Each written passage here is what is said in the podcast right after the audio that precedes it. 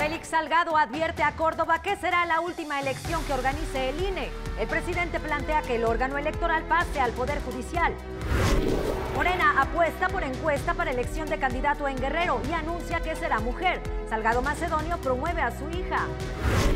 Congelan desafuero de Saúl Huerta hasta septiembre. El diputado de Morena niega abuso sexual contra menor. Dice que la mafia del poder le tendió una trampa. Tras cuatro días de bloqueo, normalistas liberan accesos del Aeropuerto Internacional de Oaxaca. 91 vuelos fueron cancelados. Daños menores tras colapso en Templo Mayor por granizada en Ciudad de México. El sitio estará cerrado hasta nuevo aviso.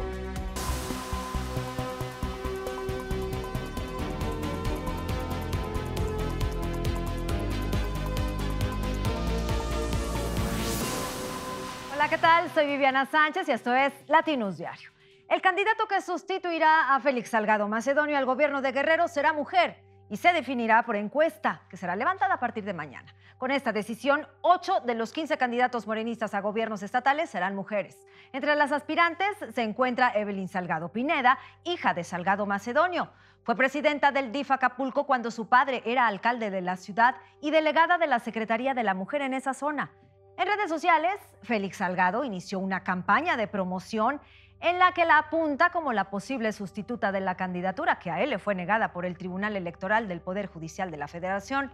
De ganar, el senador con licencia tendría la posibilidad de ser gobernador una vez que se hayan cumplido dos años para evitar que haya una nueva elección en el Estado.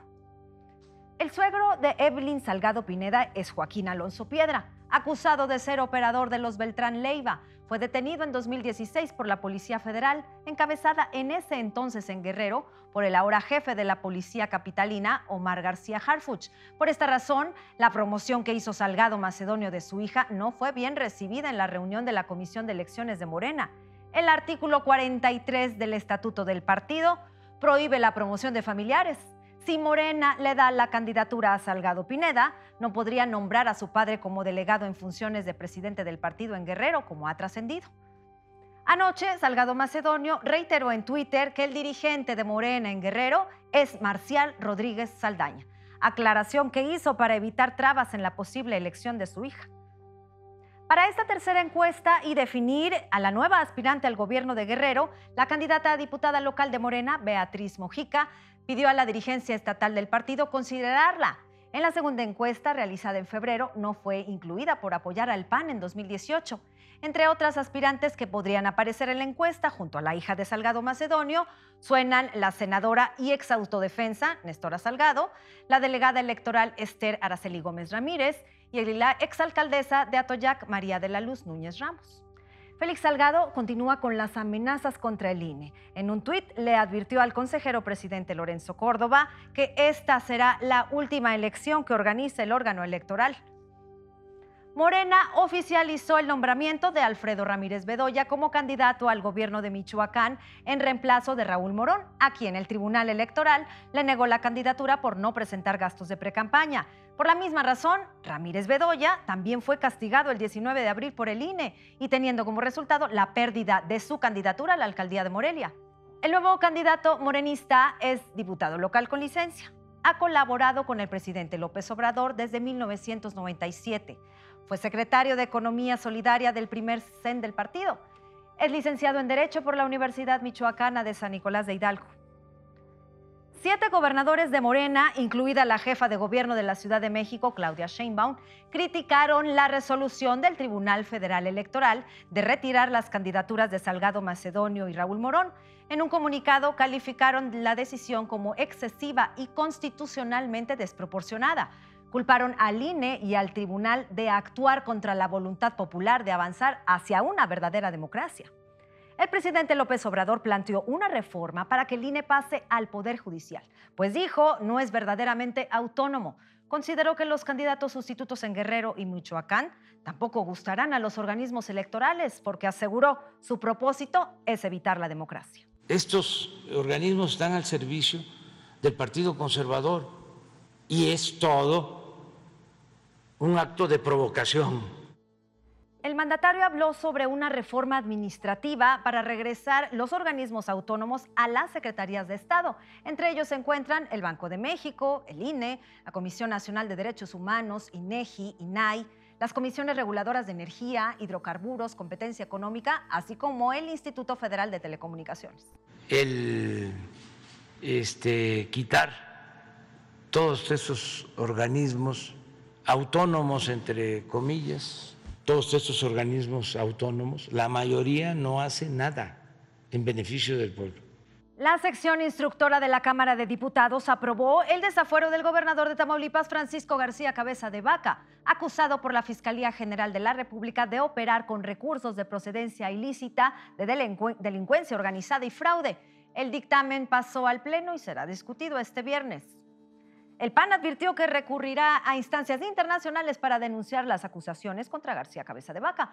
Integrantes de la Asociación de Gobernadores de Acción Nacional respaldaron al mandatario. Advirtieron que el procedimiento presenta vicios jurídicos y una clara manipulación de la ley.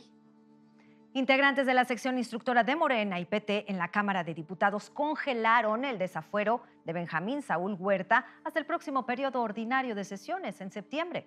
El legislador morenista está acusado de abuso sexual contra menores. Los desafueros del petista Mauricio Toledo y del fiscal Uriel Carmona también se aplazaron. El diputado de Morena, Saúl Huerta, aseguró que le sembraron la acusación de abuso sexual a un menor para dañarlo. Culpó a la víctima y desacreditó a la familia. En entrevista para Grupo Fórmula, responsabilizó a los medios por lincharlo sin respetar la presunción de inocencia. Aseguró que no hay pruebas en su contra en la carpeta de investigación.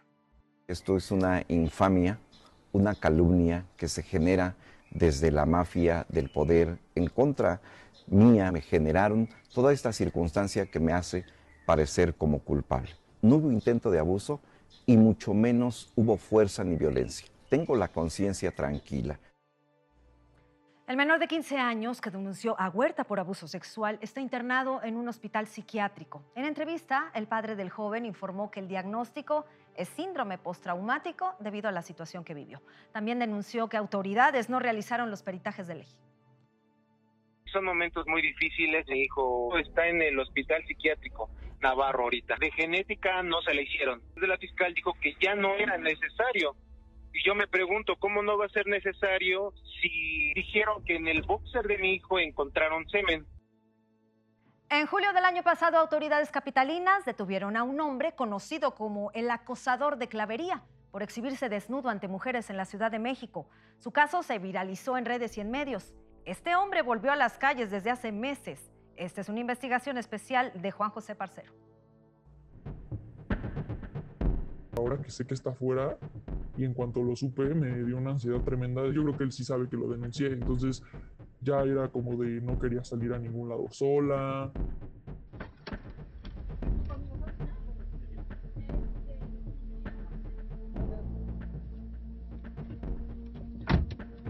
El miedo volvió a la vida de Fernanda.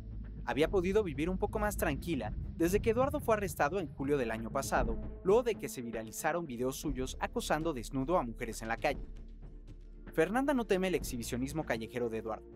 Durante meses la llamó y mandó mensajes, fotos y videos en Facebook, Instagram y WhatsApp. Ella lo confrontó, ignoró, bloqueó y hasta amenazó. Nada funcionó. Eduardo cambiaba de números y cuentas para mantener el acoso. Hacía lo mismo con decenas de mujeres. Conoció a algunas en las universidades privadas donde trabajaba. Cuando sus videos se viralizaron, ellas se unieron para compartir información. Tan solo en un grupo llegaron a ser 30. Sé que hay muchas, muchas, muchas más, por lo que me contaron de otras escuelas. Al menos seis lo denunciaron.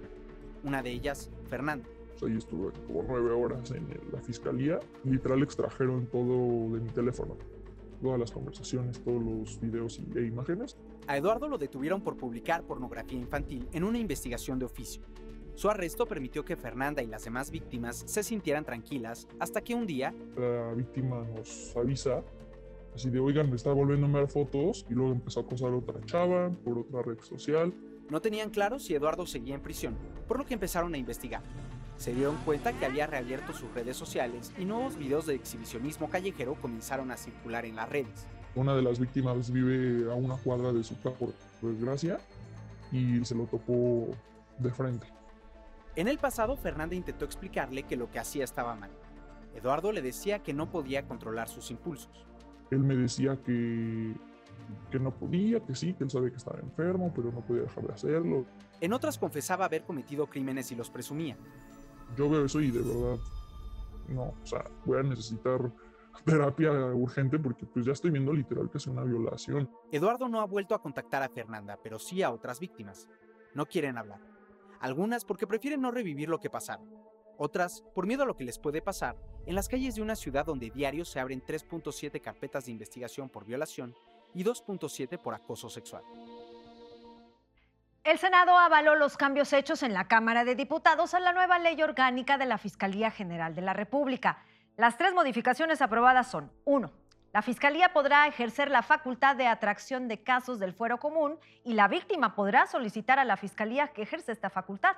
Número dos, las fiscalías especializadas recuperan la facultad de atraer casos de violaciones a derechos humanos o de asuntos de trascendencia. Y tres, las víctimas, sus representantes y familias podrán, involucrarse en la investigación. El decreto pasa al Ejecutivo para su promulgación. En México fueron detectados tres casos de la variante sudafricana de COVID-19 en tres estados. Dos en el estado de Campeche, es de ahí donde surgió la notificación y donde se encuentran también las eh, personas. En nuestro país suman 215.918 muertes por COVID. Hay 2.336.944 contagios, según cifras de la Secretaría de Salud. El Consejo General del INE declaró como válidos el padrón electoral y los listados nominales de electores. Incluyen información actualizada de los más de 93 millones 560 mil mexicanos que podrán votar en las próximas elecciones el 6 de junio. Hasta este miércoles, el INE mantiene el registro de 30 actores políticos que han sido sancionados por violencia política en razón de género. 20 son del ámbito municipal y 10 del estatal. Esto a pesar de que en diciembre de 2020 el INE publicó el Registro Nacional de Personas Sancionadas en materia de violencia política contra las mujeres. El secretario de Seguridad Pública de Michoacán, Israel Patrón Reyes, dijo que se ha contactado a la Embajada de México en Estados Unidos para averiguar si Rogelio Portillo Jaramillo, candidato morenista a la alcaldía de Huetamo, es buscado por la DEA. Hemos buscado en la página oficial del Departamento Antidrogas de Estados Unidos, de la DEA, y en efecto aparece en, en, el listado de esta página oficial una persona con el mismo nombre y con similitud en sus características en cuanto a origen, edad y rasgos físicos. Eh, se está corroborando la información con la Embajada Norteamericana. Según una fuente del gobierno michoacano, Portillo es hijo de Edilberto Portillo Mendoza, fundador del grupo musical Beto y sus Canarios, y sobrino de Gregorio Portillo Mendoza, alcalde morenista de Cirándaro Guerrero, y de Marcelino Portillo Mendoza, identificado por la DEA como un líder del cártel Jalisco Nueva Generación. A la par que la Comisión Nacional de Elecciones de Morena se reunía para definir al sustituto de Félix Salgado Macedonio, se realizaba el primer debate de candidatos a la gubernatura de Guerrero. Sobresalieron las groserías, los ataques a Morena, su defensa y una opaca participación de los aspirantes. Me indigna que el presidente Andrés Manuel López Obrador nos ignore. Hoy el gobierno federal lo abandonó. Morena no está presente aquí, que no le tira Morena ya. La deuda histórica la tienen con Guerrero. La organización Ciudadanos Observando denunció a José Luis Romero Calzada, candidato de redes sociales progresistas al gobierno de San Luis Potosí, por presuntamente utilizar un helicóptero ambulancia para su campaña. La aeronave está registrada a nombre de Ángel Flight México, una asociación civil sin fines de lucro que ayuda a trasladar órganos para trasplantes. El Tribunal Electoral del Poder Judicial de la Federación revocó el registro como candidato migrante al diputado plurinominal por el PAN a Jorge Alberto Norhausen Carrizales. No acreditó su pertenencia a una comunidad migrante en Estados Unidos ni su residencia en el extranjero. El Tribunal Electoral de Puebla determinó que Claudia Rivera Vivanco, alcaldesa del Estado por Morena y quien busca reelegirse, incurrió en actos anticipados de campaña, promoción personalizada y uso indebido de recursos públicos. Exigió al órgano de control del ayuntamiento y al Congreso imponerle una sanción. Debido a que hay personas que acuden a actos de campaña sin sana distancia, el secretario de Salud de Morelos, Marco Antonio Cantú Cuevas, prevé que el Estado regrese a semáforo naranja. Estamos viendo ya comportamientos muy agresivos del virus en otras partes del mundo. Las posibilidades de regresar a semáforo naranja son altas.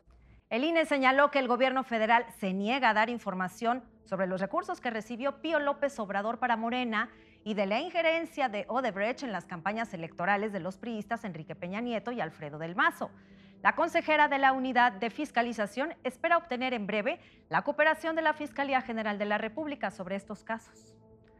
Y un tribunal declaró como infundada una queja presentada por la Fiscalía General contra un amparo interpuesto por Rosario Robles, exsecretaria de Desarrollo Social. Argumenta que el fiscal Alejandro Gertz Manero violó el derecho de Robles a la presunción de inocencia. Después de 50 años sin actualizarse, la Secretaría del Trabajo dará a conocer cambios en la tabla de enfermedades laborales, tales como infecciosas y parasitarias, cánceres de origen laboral y enfermedades del sistema circulatorio, así como trastornos mentales. Tras cuatro días de bloqueo, normalistas liberaron los accesos del Aeropuerto Internacional de Oaxaca después de llegar a un acuerdo con el gobierno del estado. 91 vuelos fueron cancelados. El presidente de Estados Unidos, Joe Biden, dio anoche su primer discurso ante una sesión bicameral del Congreso que pasó a la historia como la primera ocasión en que dos mujeres estuvieron sentadas a un lado del mandatario, la vicepresidenta Kamala Harris y la presidenta de la Cámara de Representantes, Nancy Pelosi. Thank you all, Madam Speaker, Madam Vice President.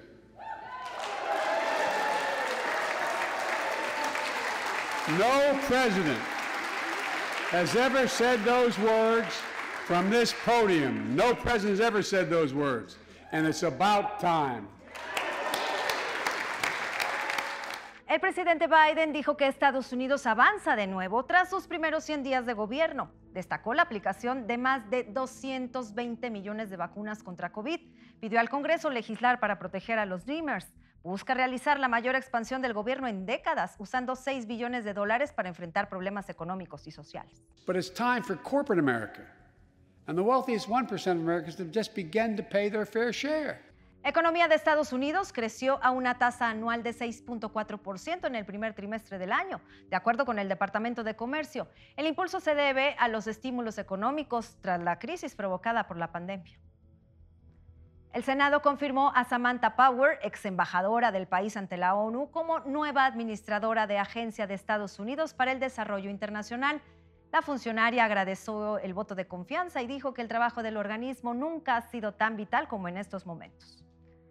Un jurado de Michigan presentó cargos adicionales contra tres hombres acusados de conspirar para secuestrar a la gobernadora del estado, Gretchen Whitmer.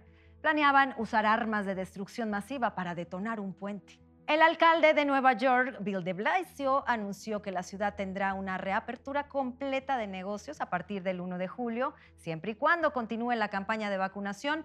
Dijo que los restaurantes, bares y teatros ya no tendrán restricciones en su capacidad. India rompió otro récord mundial de contagios en 24 horas, con 379.257. Se reportaron 3.645 muertes por COVID. Dos agentes del FBI murieron y otros tres resultaron heridos en un tiroteo en Miami por un caso de pornografía infantil.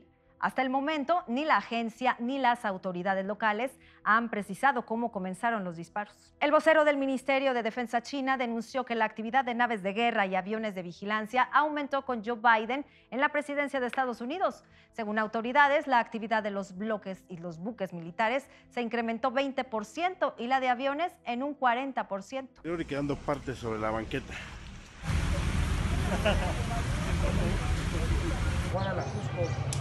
De.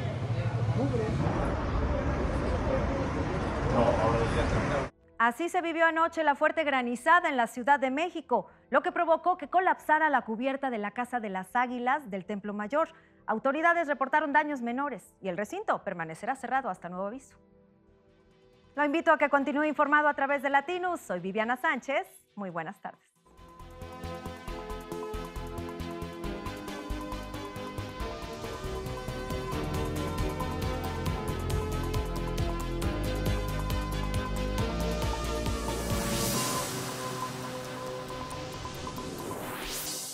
Latinos, información para ti.